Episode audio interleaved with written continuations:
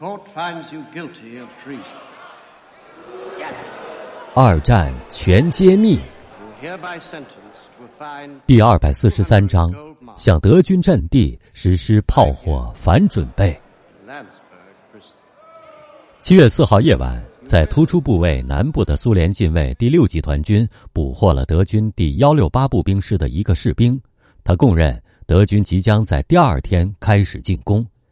七月五号凌晨，在突出部位北部的苏军第十三集团军俘虏了一个德军第六步兵师的中士，他也供认德军将在几个小时之后发动进攻。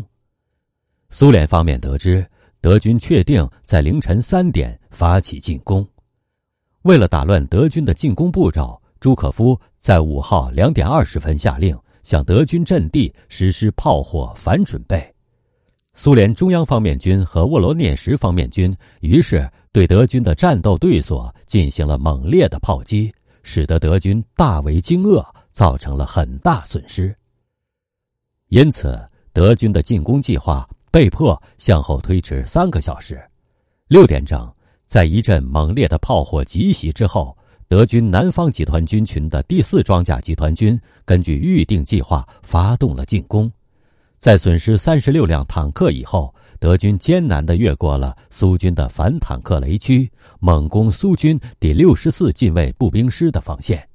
面对敌人的疯狂进攻，苏联集团军的各部队发扬了集体英雄主义的精神。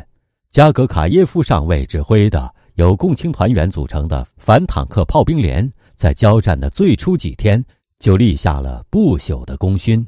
他们一直战斗到最后一个人。加格卡耶夫牺牲后，被追赠苏联英雄称号。下一章，请听：阻止德军的突破。